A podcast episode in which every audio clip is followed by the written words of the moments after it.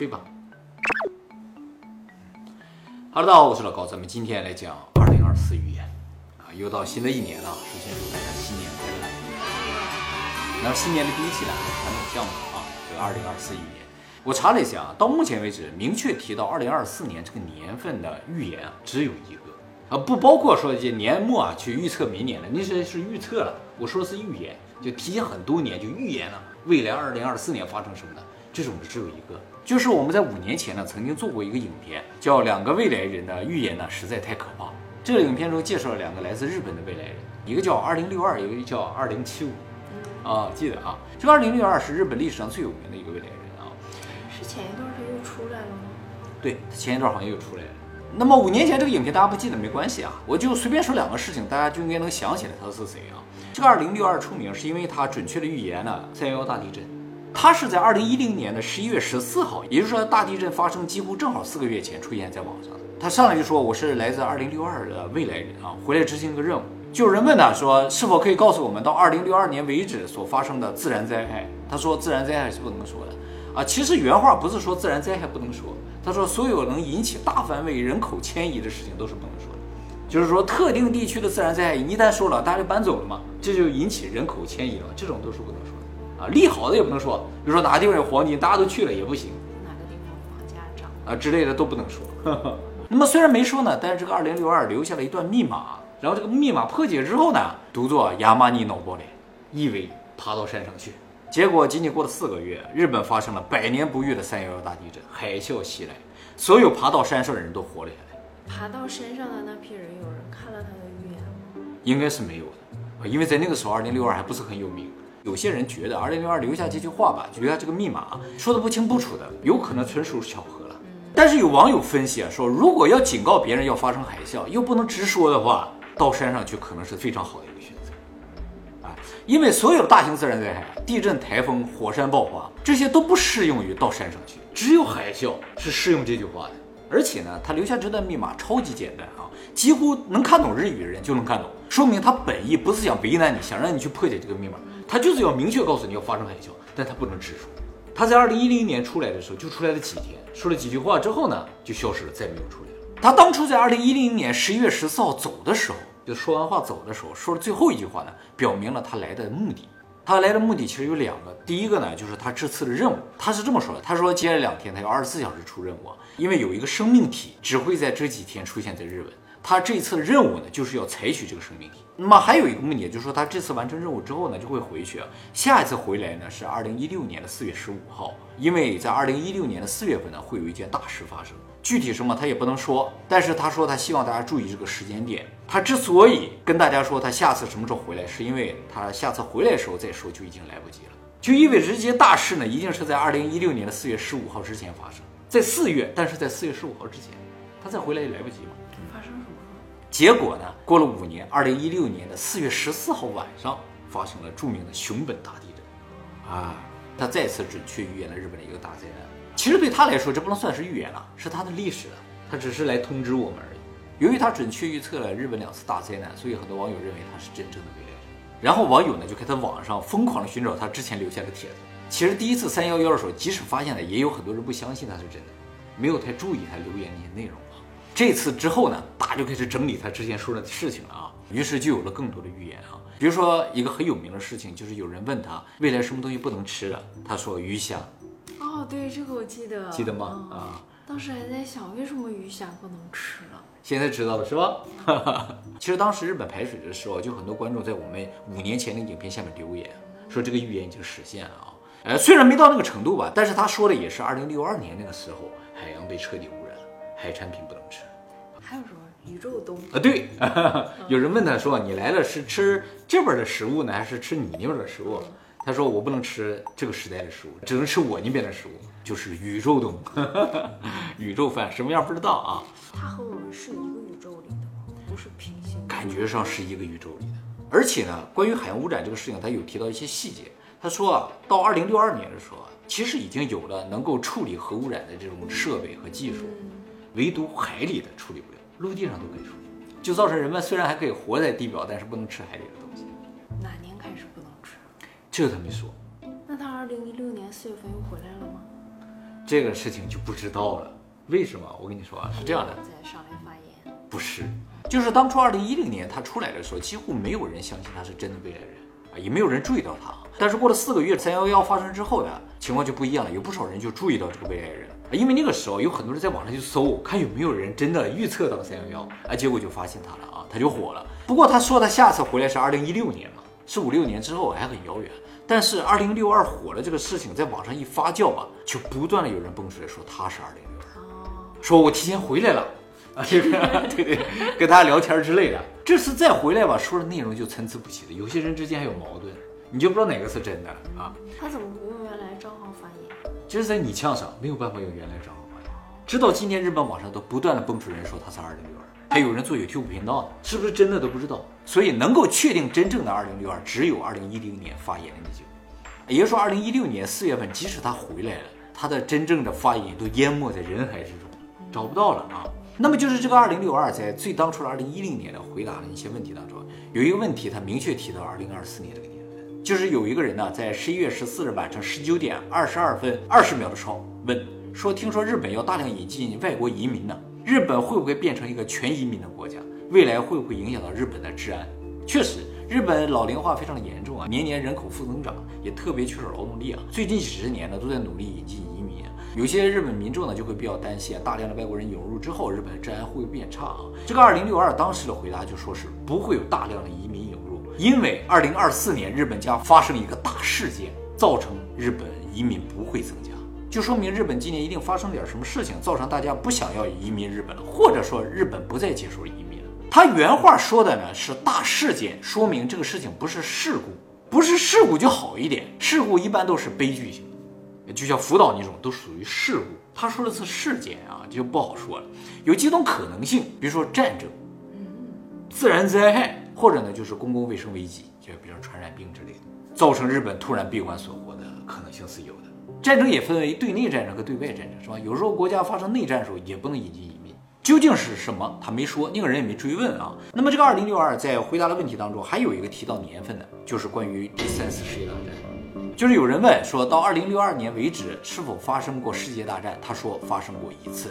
就是第三次世界大战。那么有人担心他不能展开说，就旁敲侧击的问说：“哎，我听说好像有人计划在二零三零年发动第三次世界大战来着。你要知道细节，能不能说一说呀？”然后这个二零六二就说了，第三次世界大战呢，并不发生在二零三零年，是发生在那之前。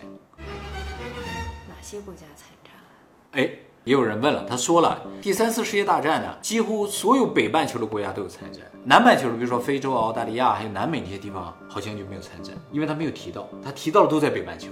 他说第三次世界大战的焦点是在亚洲的，是由亚洲两个国家之间的矛盾引发的，亚洲进入大混战啊。但是他说大家不用担心，第三次世界大战呢并不是核武器战争，而是化学武器战争，嗯，就稍好一点。但也没好到哪去，需要担心吗？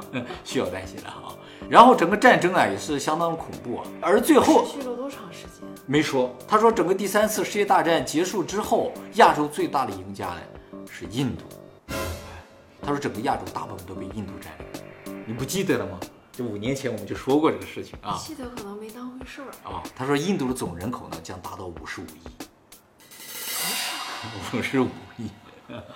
那就说明是哪个国家和印度的纷争引起的第三次世界？有可能啊，这个一会儿我还会提到啊。那么他还说了一些其他恐怖的事情啊，大家如果有兴趣可以自己去查查看。他就没说点什么好事情吗？哦，好事情也是有的，比如说呢，到二零六二年为止啊，所有的疾病诊断和手术呢，全都变成人工智能和机器人来完成，人将不再参与医疗的过程。老龄化的问题呢，也会彻底解决，怎么解决没说。但是呢，后面的话你大概能猜到啊。他 这怎么解决？好吓人啊！他说啊到二零六二年的时候呢，殡葬业和福利设施呢都不存在了，永生了。对呀，感觉上就是嘛，火葬场不在了，就意味着永生嘛，是吧？所以解决了老龄化的问题啊。还是殡葬业自动化了啊？这也有可能，是吧？这是另一种可能性了，是吧？那么福利设施不存在呢，也就意味着，比如说像老人院呢、孤儿院不存在了，这有可能是自动化。它不是六二年才实现的吗？不是，他在出生之前就已经实现了这件事情。他出生是四几年？他好像是四零年那我们赶得上耶。啊，应该能赶上。那么还有人问他说，月球的开发计划怎么样呢？是否建成了这个月球上基地啊？他说到二零四零年后半期的时候，美国在日本和印度的支持之下呢，实现了月球的永久基地，就是相当于占领了月球，在上面进行开发了。他再次提到了印度，可见印度在当时是多么牛的一个国家。都得需要印度的支持，没错才能。啊，还有人问说东京变成什么样子了？他说啊，东京变成了一个非常复杂的城市，有地上城、地下城，还有空中城，很繁荣。说地下城什么样子？他说地下城和地上城其实没什么区别，高楼林立，也有磁悬浮列车。东京地下城的人口达到八百万人啊。然后他还说了，在未来呢，南美、中东和非洲将会是最落后的地方。中东落后呢，是因为石油不再是当时主要资源。这是他十四年前说的。对，二零一零年说的。那印度都这么发达了，他们还有种姓制度吗？这个没人问，因为他当时是在日本留言嘛，所以很多问题都集中在日本问题上，是吧？那那个时候和日本最对立的国家是哪个国家？他说全世界只有一个国家跟日本是对立的，就是俄罗斯，啊，剩下的跟日本都是蛮友好的。但是他说当时日本的情况非常不妙，因为海平面上升，再加上海水污染嘛，它就很危险啊。那么除了十三年前二零六二提到了二零二四年的这个预言之外啊，还有一个提到二零二四年和印度的，这个呢不能算是预言了，是一个预测。这个预测呢来自于英国著名的灵媒，叫克雷格·汉密尔顿·帕克。这个人曾经准确的预言了英国脱欧，特朗普当选总统，让他声名大噪。但是呢，有很多人觉得他是蒙的嘛。结果这个人在二零一七年预言了有一场席卷全球的瘟疫，他一下呢就封神了。很多人就说啊，这是一个末日预言家，因为他预言的东西大部分都是悲观。哎，这个人现在也经常上英国的电视节目，还有写了很多的书啊。但是他的本职工作呢，并不是预言，他是一个灵媒，就是和死者通话、和灵通话的这么一个工作。只是他说啊，他偶尔会看到未来的景象，他就会预言两下。这个人在去年十一月份的时候，在 YouTube 上上传了一个直播内容啊，两个多小时，是对二零二四年进行了一个预测。首先他说啊，在二零二四年，他似乎看到了巴基斯坦和印度之间发生的冲突，这也有可能是第三次世界大战的导火索呀。他说他看到一次相当大的地震呢，影响到了整个美国西海岸，甚至到了墨西哥城。但是他说他并没有看到有房屋倒塌，只是感觉到有地震，很大的地震，他房子都没倒。他还说他看到了大洪水淹没了伦敦和欧洲各国。特别是英国和德国受灾严重，他还看到了一场海啸发生在澳大利亚，都是他看到的一些情景啊。他说的事情覆盖面好大呀。是啊，末日预言家嘛，都是这样的啊。然后他说他感觉啊，凭他自己的感觉啊，他说二零二四年呢不会是一个反弹和复苏的年份，真正的反弹和复苏呢将发生在二零二六年左右。什么经济吗？经济。所以呢，他说大家这两年应该多隐忍，多准备，为二零二六年的大爆发而准备。最后呢，他还是笃定啊，二零二四年十一月份的时候，特朗普将赢得美国大选。他说这是他的直觉。那么关于二零二四年的预测呢，我还问了一下现在十分神通的 ChatGPT，我问他就是结合你的数据、当前的形势啊，有没有能够预测一些我们想象不到的事情？他说二零二四年可能出现太空旅游的商业化的重大进展，民间太空旅游或者太空旅馆可能变成更加普及和可行，为大众提供太空体验。这个确实是有可能。那么还有就是突破性的寿命延长疗法，可能发现或开发出显著延长人类寿命的医疗技术和药物，这可以期待一下，是吧？然后就是人工智能呢达到类人水平，AI 呢可能在某些领域达到或超越人类智能水平，引发道德和社会的重大讨论。第四个，可能发现了外星智慧生命的迹象，通过深空探测或电波信号，可能发现外星文明的证据。这个其实挺恐怖的，不是发现外星人的尸骸啊。是发现他们的信号哎。